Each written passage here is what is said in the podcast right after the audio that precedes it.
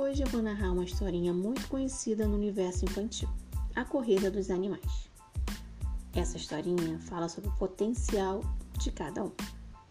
Conta-se que certa vez os animais de uma floresta que estava sendo devastada pelos homens se reuniram para discutir os seus problemas. Decidiram, após amplos debates, que a coisa mais importante a fazer seria criar uma escola.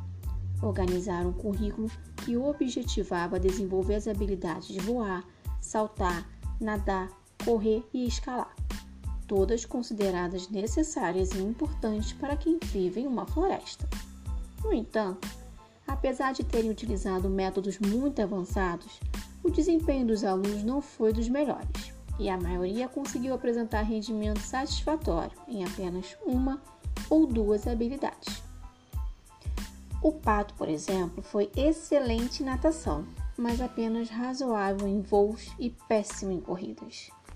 Para melhorar em corrida, treinou tanto que gastou suas patas e não conseguiu nadar como antes, baixando seu aproveitamento em natação.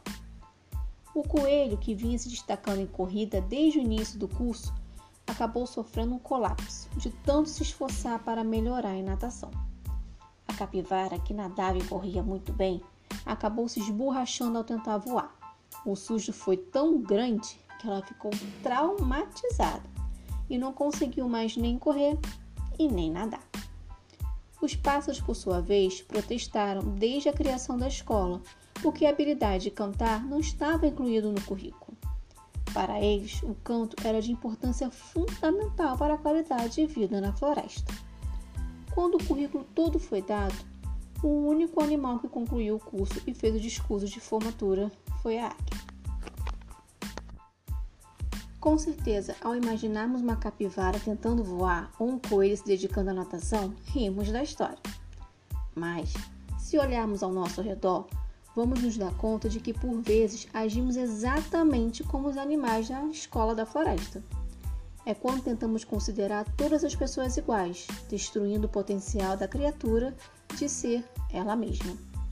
Assim é, assim é quando, na posição de pais, insistimos com nossos filhos para que siga determinada profissão.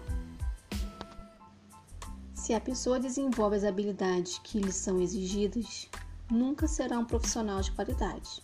Isso porque não ama o que faz. E se transformará em uma criatura frustrada, infeliz, sempre reclamando de tudo e de todos. Pense nisso e passe a valorizar mais a habilidade e potencial de cada pessoa. Lembramos que a natureza é tão exuberante exatamente pelas diferenças que apresenta nos reinos animal, vegetal, mineral, onde cada um é especial e desempenha na Terra a missão que Deus lhe confiou.